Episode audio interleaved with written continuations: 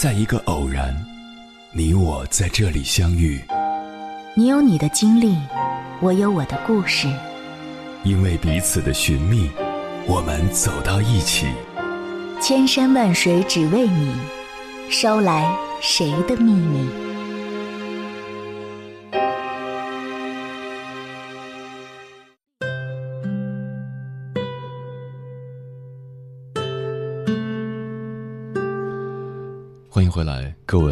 行者，这里是正在直播的中国交通广播，千山万水只为你，深夜不孤单。我是迎波，我要以黑夜为翅膀，带你在电波中自在飞翔。抑郁这个词是什么时候开始出现在我们身边的？是春晚小品里演员调侃主持人：“怎么了？听说你抑郁了？”还是这些年生活条件好了，信息传递更加便捷了，抑郁这个舶来品也漂洋过海来了。总之，心理专家口中的精神感冒，真没我们以为的不开心那么简单。熬过它不容易，很多人终究没能熬过它，不能自拔。尤其是近几年，抑郁症像是某种流行病一样，突然在大学生群体中肆虐起来。据澎湃新闻报道，北京某重点大学有四十人确诊为抑郁症，而其中竟有一位患了重度抑郁的学生，因为羞耻而拒绝去看医生。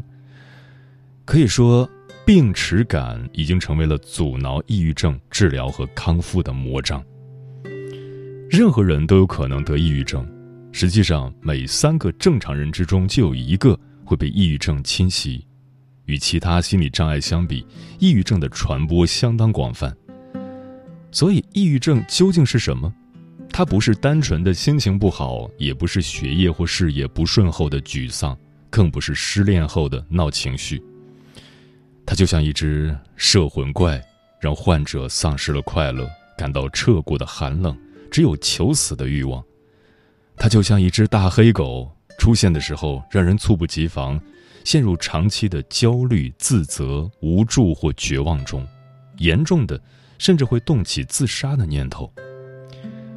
严格来说，抑郁症是一种病，一种复杂难治的疾病，既有生物学方面的原因，也有情感的、认知的等非生物性的因素。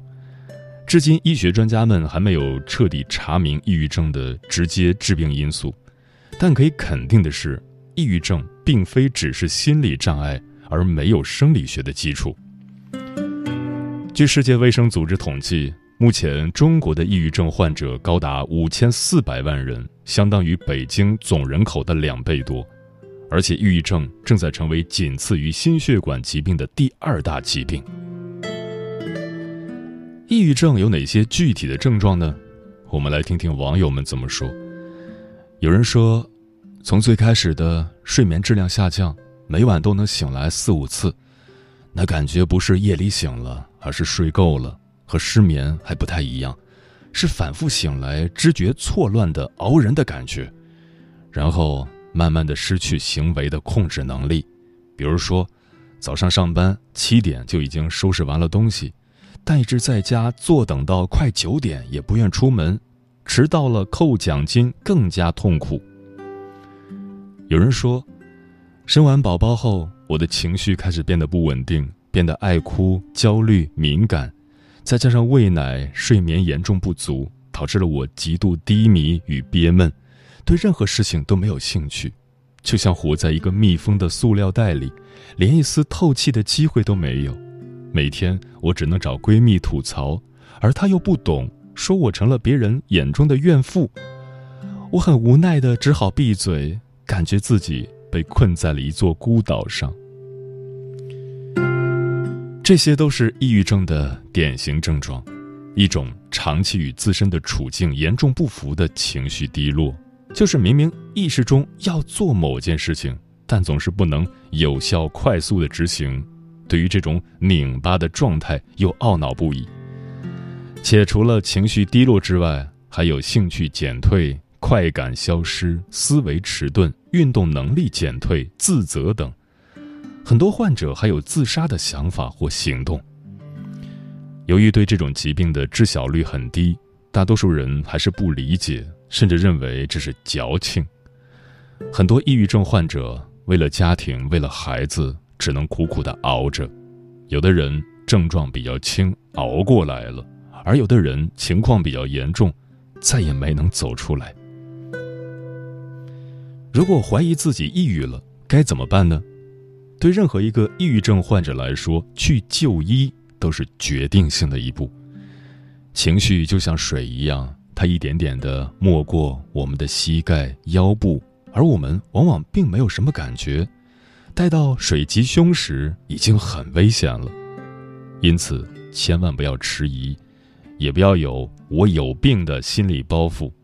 第一时间选择正规的医院就诊，在医生的帮助下制定合理的治疗方案，将有机会战胜抑郁症，重拾快乐的心情。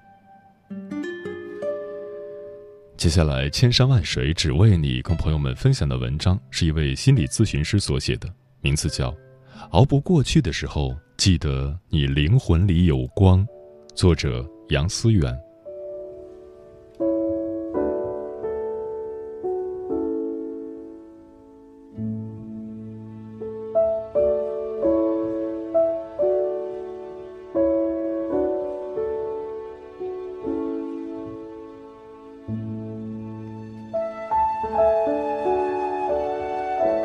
不知道从何时开始，这个世界变得不那么友好，自杀的数量比他杀的数量增多，沟通软件那么多，但好像每个人都很孤独，物质极大丰富了，却吃什么都不放心。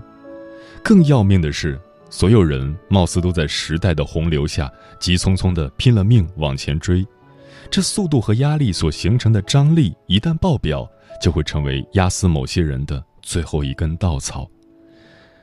或许每个人都要经历一段熬不过去的时光，总是不开心，找不到生活的意义，想要退缩放弃，经常在深夜里独自哭泣，感觉自己难过到抑郁。那些灰暗的日子，最终都是怎样熬过去的？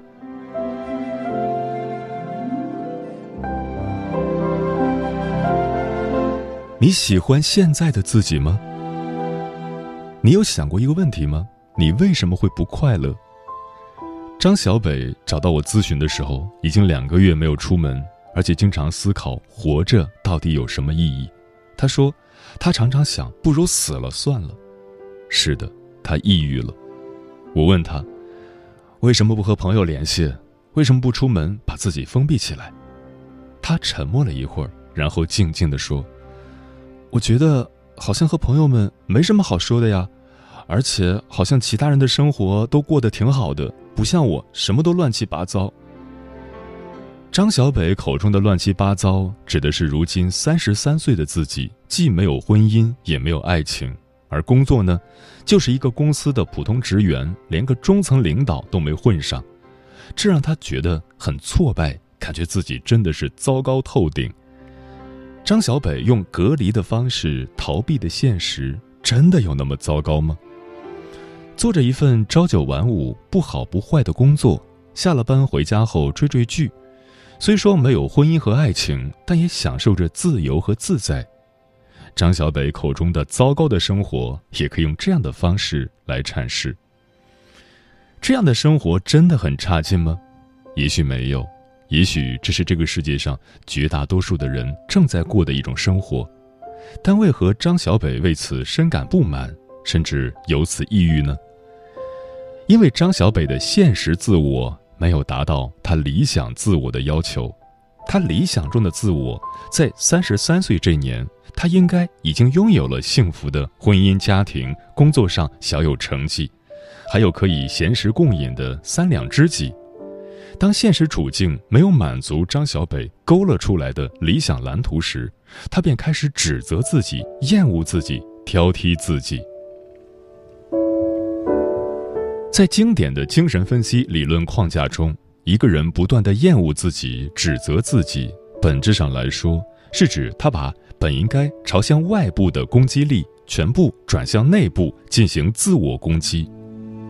这就好像一个人拿着刀叉剑戟，本来应该是刺向外部，结果他却全部都刺向了自己，最终导致自己的肉身或者精神死亡。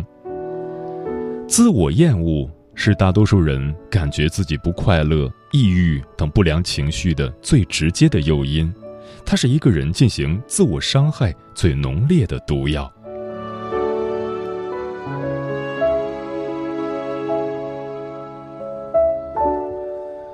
你没表达出来的情绪，都会变成伤害自己的武器。除了自我挑剔诱发一个人抑郁情绪的第二个主要原因，便是一个人习惯性的隐藏自己的愤怒。我认识的另一个人小丽，就是这样一个在外人看来几乎不发脾气、总是很好说话、很和蔼的好女孩。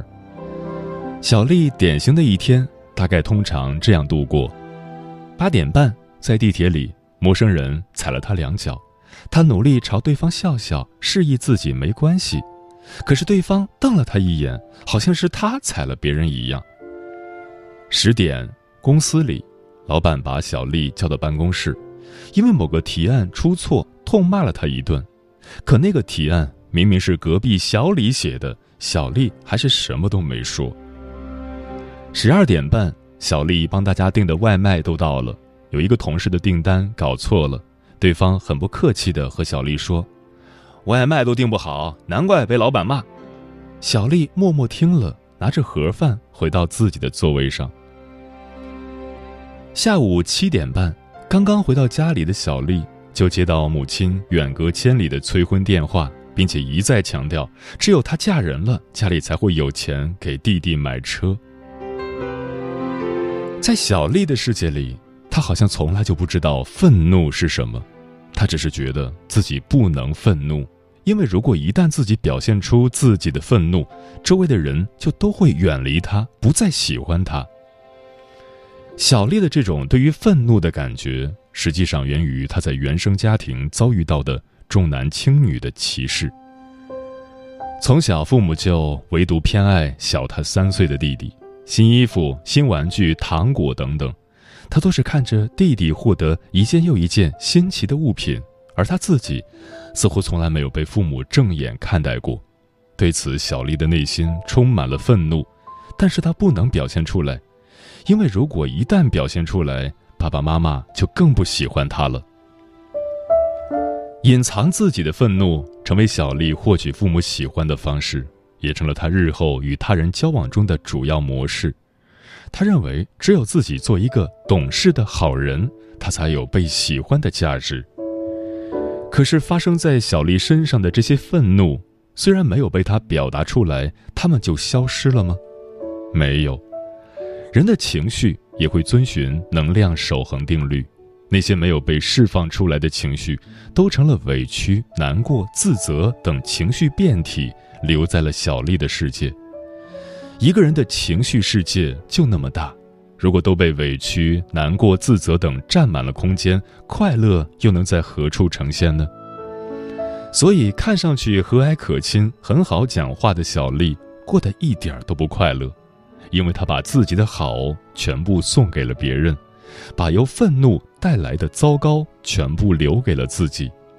隐藏的愤怒情绪会成为抹杀你五彩斑斓世界的最狠的凶手。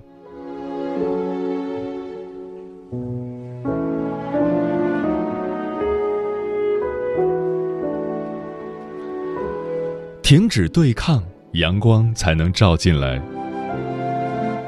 之前，演员黄子韬在微博上发了一段关于自己如何压抑、自己如何太累而且不开心的文字。这条微博截至目前获得了二十九万点赞数、四十万留言。他说：“觉得自己的人生真的跟地狱里生活没什么两样，我没有你们想的过得很幸福、很开心。”这些关注度的数据或许可以佐证一些现象，在当代这个快节奏的生活里，很多人的生活都被压抑、焦虑、抑郁等各种情绪困扰。不快乐成为一种生活的常态。我们到底该如何告别这种压抑的、抑郁的、疲劳的、毫无生机的状态呢？在回答这个问题之前，我先讲一下自己的故事。大概是在我小学二年级的时候，我的姥爷因为误食某种药物抢救无效去世了。很小的时候，我家和姥姥姥爷家是挨着的，我没事的时候就会跑过去，因为姥姥姥爷总是会做很多好吃的给我吃。如果父母因为我的某些错误要骂我，姥爷也总是站出来呵斥他们，保护我。所以在内心深处，我和姥爷的链接很深，他给了我很多关注和爱，我也因为他的存在感受到很强烈的安全感。但是，当我某一天放学，看见姥姥家里聚满了人，然后有人走过来告诉我，我的姥爷因为某种原因抢救无效去世了。对于这个突如其来的噩耗，我来不及做任何反应。直接举起双拳去挥打那个告诉我这个消息的大人，然后大哭着喊道：“你骗人！你骗人！老爷没死。”实际上，这是我们大多数人面对创伤事件的第一反应——否认。心理学上把这种反应称为防御机制。我们之所以否认，是因为我们无法承认。于我而言，承认老爷的离世意味着。作为被疼爱的外孙女，这部分的自我就要丧失掉，也意味着我从姥爷那里获取的安全感也会随之消失，而这意味着那时候的我即将瓦解。在之后的很长一段时间里，我很少跑去姥姥家，也不愿意面对姥爷离世的这个事实，对过去的不接纳，让我不用去体验自己被碾碎的感觉。所以我就一直停留在那种状态里。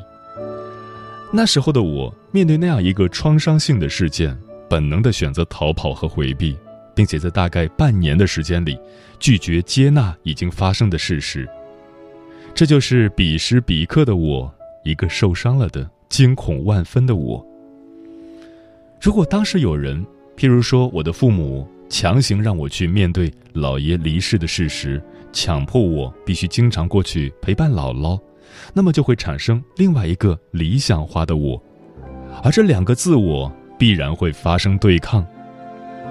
或许在父母的威逼利诱下，我很快就能够自如地出入姥姥姥爷家，但是因为突发事件而产生的恐惧、担心、害怕、悲痛，并不是真的不治而愈了，而是会被那个真实的自我压抑掉，留在心里。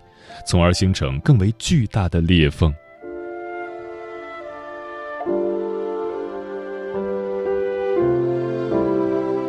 讲这样一个故事是为了说明什么呢？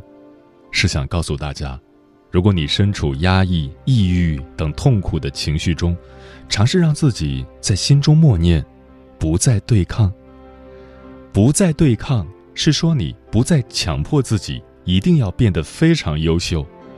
不再对抗，是说你能够接受眼下的自己确实是失败的；不再对抗，是说你可以让自己待在舒适圈内，等待自我完成疗愈后，再去面对这个世界带给你的变故和创伤，就像小学二年级的我一样。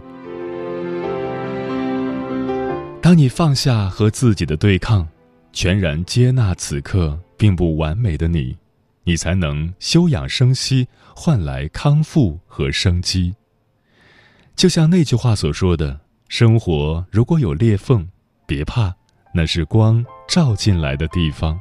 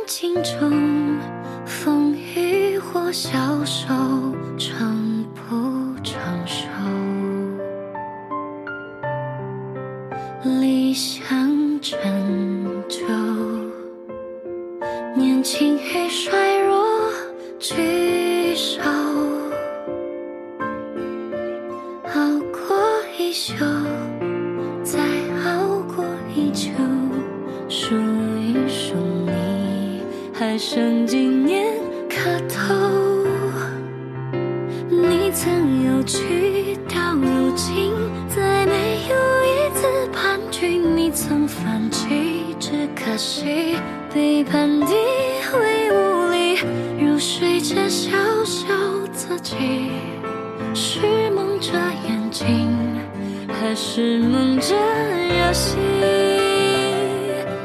你曾一心想飞去那最高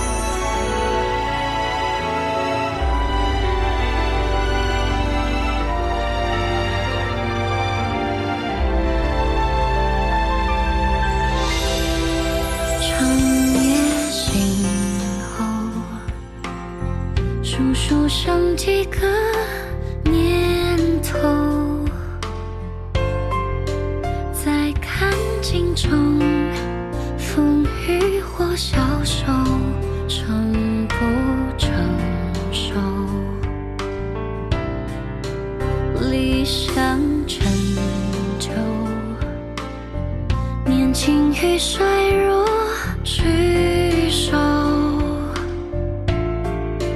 熬过一生，再熬过一秋，多年辗转，自认是日相交。你曾有去到如今，再没有一次半句，你曾放弃，只可惜